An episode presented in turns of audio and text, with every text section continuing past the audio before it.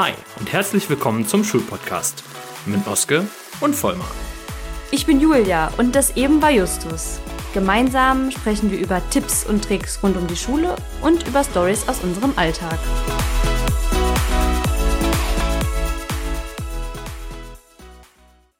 Du bist neu an der Schule mit dem Fach Sport und willst wissen, was du beim Thema Sicherheit beachten musst. Oder du bist Klassen- oder Fachlehrer und willst mit der Klasse schwimmen gehen. Oder auch Schlittschuh laufen, weißt aber nicht mehr, was dafür wichtig ist. Willkommen zum Shorty Sicherheit beim Sport in der Schule. Wie sich das für Deutschland gehört, gibt es schöne Formular, äh, Formulare hätte ich schon fast gesagt, gibt es schöne Dokumente, in denen das alles zusammengefasst ist. Das wichtigste Dokument. Quasi die Bibel quasi die Bibel, genau, sind die Bestimmungen für den Schulsport und da die dazu gestellten frequently asked questions. Ne? Die sind ja auch mit drin. Genau. Im Grunde genommen, die Bestimmungen für den Schulsport sollten immer der erste Anhaltspunkt sein, der erste Anlaufpunkt, egal um was es geht. Ich weiß jetzt nicht, ob es die für jedes Bundesland gibt. Es gibt sie aber auf jeden Fall für also Hessen, Hessen, und für Niedersachsen. Und Thüringen? Für Thüringen auch? Mhm. Okay. Also heißen überall ein bisschen anders. Okay, aber ich meine, grundsätzlich ähm, sind natürlich immer die gesetzgebend, die für das Land gelten.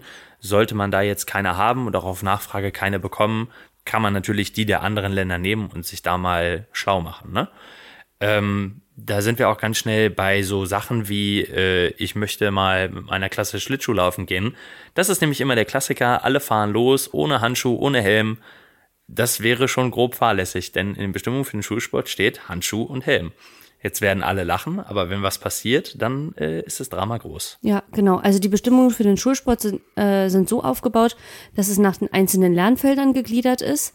Erstmal ganz grundlegend für den Unterricht und danach noch Ergänzungen gibt. Also für Ski, Freizeiten, Rodeln, äh, Kanu und so weiter. Also auch alle Exkursionen fallen darunter und müssen quasi entsprechend nachgeguckt werden. Die haben immer ganz konkrete Vorgaben mit, wie viele Personen Aufsicht führen müssen, was die für Qualifikation haben, wie viele SchülerInnen dabei sein dürfen und was die auch entsprechend für Voraussetzungen haben müssen. Also zum Beispiel beim Schwimmen dann, welche Abzeichen vorgegeben sind, in welchen äh, Gewässern man überhaupt sich bewegen darf. Wobei man dazu sagen muss, dass die einzelnen Vorgaben rechtskräftig sind. Das heißt, wenn du dagegen handelst, egal ob du dich nicht informiert hast oder ob du die Sachen missachtet hast, weil du gesagt hast, ach egal, jetzt hat er keine Handschuhe und ist extra mitgekommen, gehst jetzt trotzdem aufs Eis und passt halt auf, handelst du in dem Fall grob fahrlässig und machst dich auch strafbar. Ja. Also ähm, gerade eine grobe Fahrlässigkeit heißt ja, du hättest es besser wissen müssen und dann wird es schwierig. Ergänzend zu den Bestimmungen für den Schulsport äh, gibt es von der Deutschen Gemeindeunfallversicherung nein, Quatsch, deutsche gesetzliche Unfallversicherung und teilweise auch nochmal von den Gemeindeunfallversicherungen ähm, verschiedene, ja, kürzere Dokumente Reader. zu einzelnen, ja, genau, Reader zu einzelnen Bereichen, zum Beispiel zum Bereich Matten im Schulsport, ähm, die sehr zu empfehlen sind. Da wird nochmal ordentlich unterschieden, wie muss so eine Matte aussehen, wann ist sie auszusortieren ähm, worauf muss ich achten, wenn ich etwas aufbaue, welche Fallhöhe sollte gesichert sein und so weiter. Ähm, ja, da sollte man auf jeden Fall auch einmal reingeschaut haben. Und der letzte Part, der sich da so ein bisschen dran anschließt, sind letzten Endes gerade für Sportlehrer die Scheine und Fortbildungen. Genau, denn in Bestimmung für den Schulsport, wie ich vorhin gesagt habe, ist dann aufgelistet, welche Qualifikation eine aufsichtsführende Person jeweils haben muss. Und da zählt dann je nach Bereich, zum Beispiel im Schwimmen, rein, dass man das nicht nur irgendwie studiert haben muss, sondern dass man entsprechende Rettungsfähigkeit und je nach Gewässer muss diese Rettungsfähigkeit dann nicht nur Bronze sein, sondern braucht noch weitere Anforderungen oder der klassische Kletterschein, der klassische Kanuschein. All das zählt quasi damit rein. Man ist selber verantwortlich, die aktuell zu halten, genauso wie es bei dem, bei dem Erste-Hilfeschein ist. Und da ganz klar die Aufforderung an, an dich, an euch, wenn ihr keinen Rettungsschwimmschein habt, dann geht mit den Klassen nicht ins Schwimmbad, sondern frischt den auf, lasst so lange das einen Kollegen machen. Das ist vielleicht in dem Moment für die Schulleitung blöd, weil ihr da rausfällt, weil ihr nicht aufgepasst habt, dass ihr den auffrischt oder weil ihr es vielleicht auch aus gesundheitlichen Gründen nicht könntet. Aber das ist das sehr viel kleinere Übel als mit einem abgelaufenen Rettungsschein wenn in der Halle was passiert, dann seid ihr wirklich dran. Genau, das ist es nämlich immer. Ne? Solange nichts passiert, kräht da kein Hahn nach. Aber wenn was passiert, dann wird der Schuldige gesucht. Es ist was anderes, wenn ihr mit den Kindern baden geht. Ähm, dann steht zum Beispiel immer noch in den Bestimmungen für den Schulsport, alle brauchen mindestens Bronze. Also den Freischwimmer, den klassischen Freischwimmer. Und ähm, gegebenenfalls könnt ihr das mit dem Bademeistern absprechen. Wenn die Kapazitäten haben, bräuchtet ihr dann keine weiteren Aufsichtspersonen mit Rettungsschwimmschein. Aber das ist halt die Ausnahme. Und das trifft vor allem nicht für Sportunterricht zu, also im Rahmen von richtigem Sportunterricht. Und es trifft erst recht nicht zu, wenn ihr an irgendeinem Badesee fahrt. Ne? Also äh, da ist es sehr unwahrscheinlich, dass die dann die Aufsicht übernehmen. Gibt es natürlich auch, aber das sind Sachen der Absprache. Zumal man beim Badesee auf jeden Fall immer beachten muss, ist es offiziell ausgewiesen als Badesee? Ja, da geht es nämlich dann wieder los, ne? Auch Bestimmungen für den Schulsport. Ja, habt ihr das selber Gibt es einfach Strömungen? gesagt? Ist irgendwo eine Untiefe? Ist es kalt? Ja, voll. Ja. Absolut. Insgesamt wäre noch wichtig, dass man sich natürlich absichert, wenn man dokumentiert. Das heißt, einfach die Schüler so ungefähr vom Weg äh, zur Halle zurück in die Schule zu fragen, ja, habt ihr denn eigentlich alle Bronze?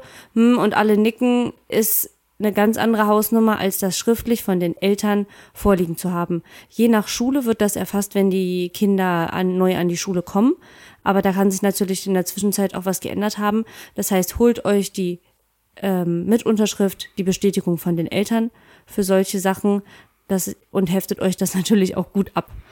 Ja, jetzt haben wir natürlich ganz viel über Schwimmen gesprochen, einfach weil es immer einen großen Teil einnimmt.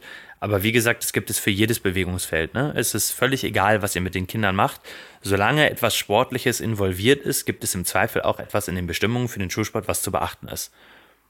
Nehmt das bitte ernst, das ist wirklich wichtig. Genau. Also immer die Empfehlung, einfach bei einem neuen Lernfeld nochmal reinzugucken.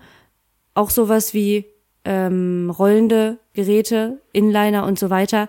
Das ist halt keine, auch wenn die am Nachmittag das machen, das Ganze machen ohne Schützer. Als AG oder so, ne? Genau. Also ihr müsst da, ihr seid da immer in der Pflicht in der Schule, das ganz anders handzuhaben als die Eltern zu Hause, die sagen, ja, Schützer, der fährt schon seitdem er drei ist. In der Schule geht das halt leider nicht.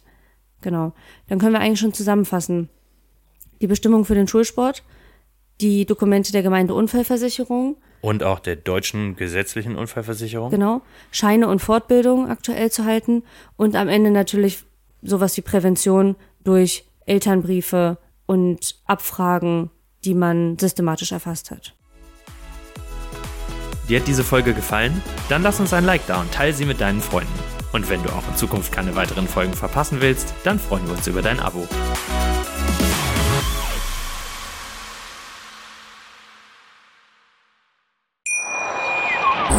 Schatz, ich bin neu verliebt. Was? Da drüben. Das ist er. Aber das ist ein Auto. Ja, eben. Mit ihm habe ich alles richtig gemacht. Wunschauto einfach kaufen, verkaufen oder leasen. Bei Autoscout24. Alles richtig gemacht. Dir hat dieser Podcast gefallen? Dann klicke jetzt auf Abonnieren und empfehle ihn weiter. Bleib immer auf dem Laufenden und folge uns bei Twitter, Instagram und Facebook. Mehr Podcasts findest du auf meinpodcast.de. Schatz, ich bin neu verliebt. Was? Da drüben. Das ist er. Aber das ist ein Auto. Ja, eben. Mit ihm habe ich alles richtig gemacht. Wunschauto einfach kaufen, verkaufen oder leasen. Bei Autoscout24. Alles richtig gemacht.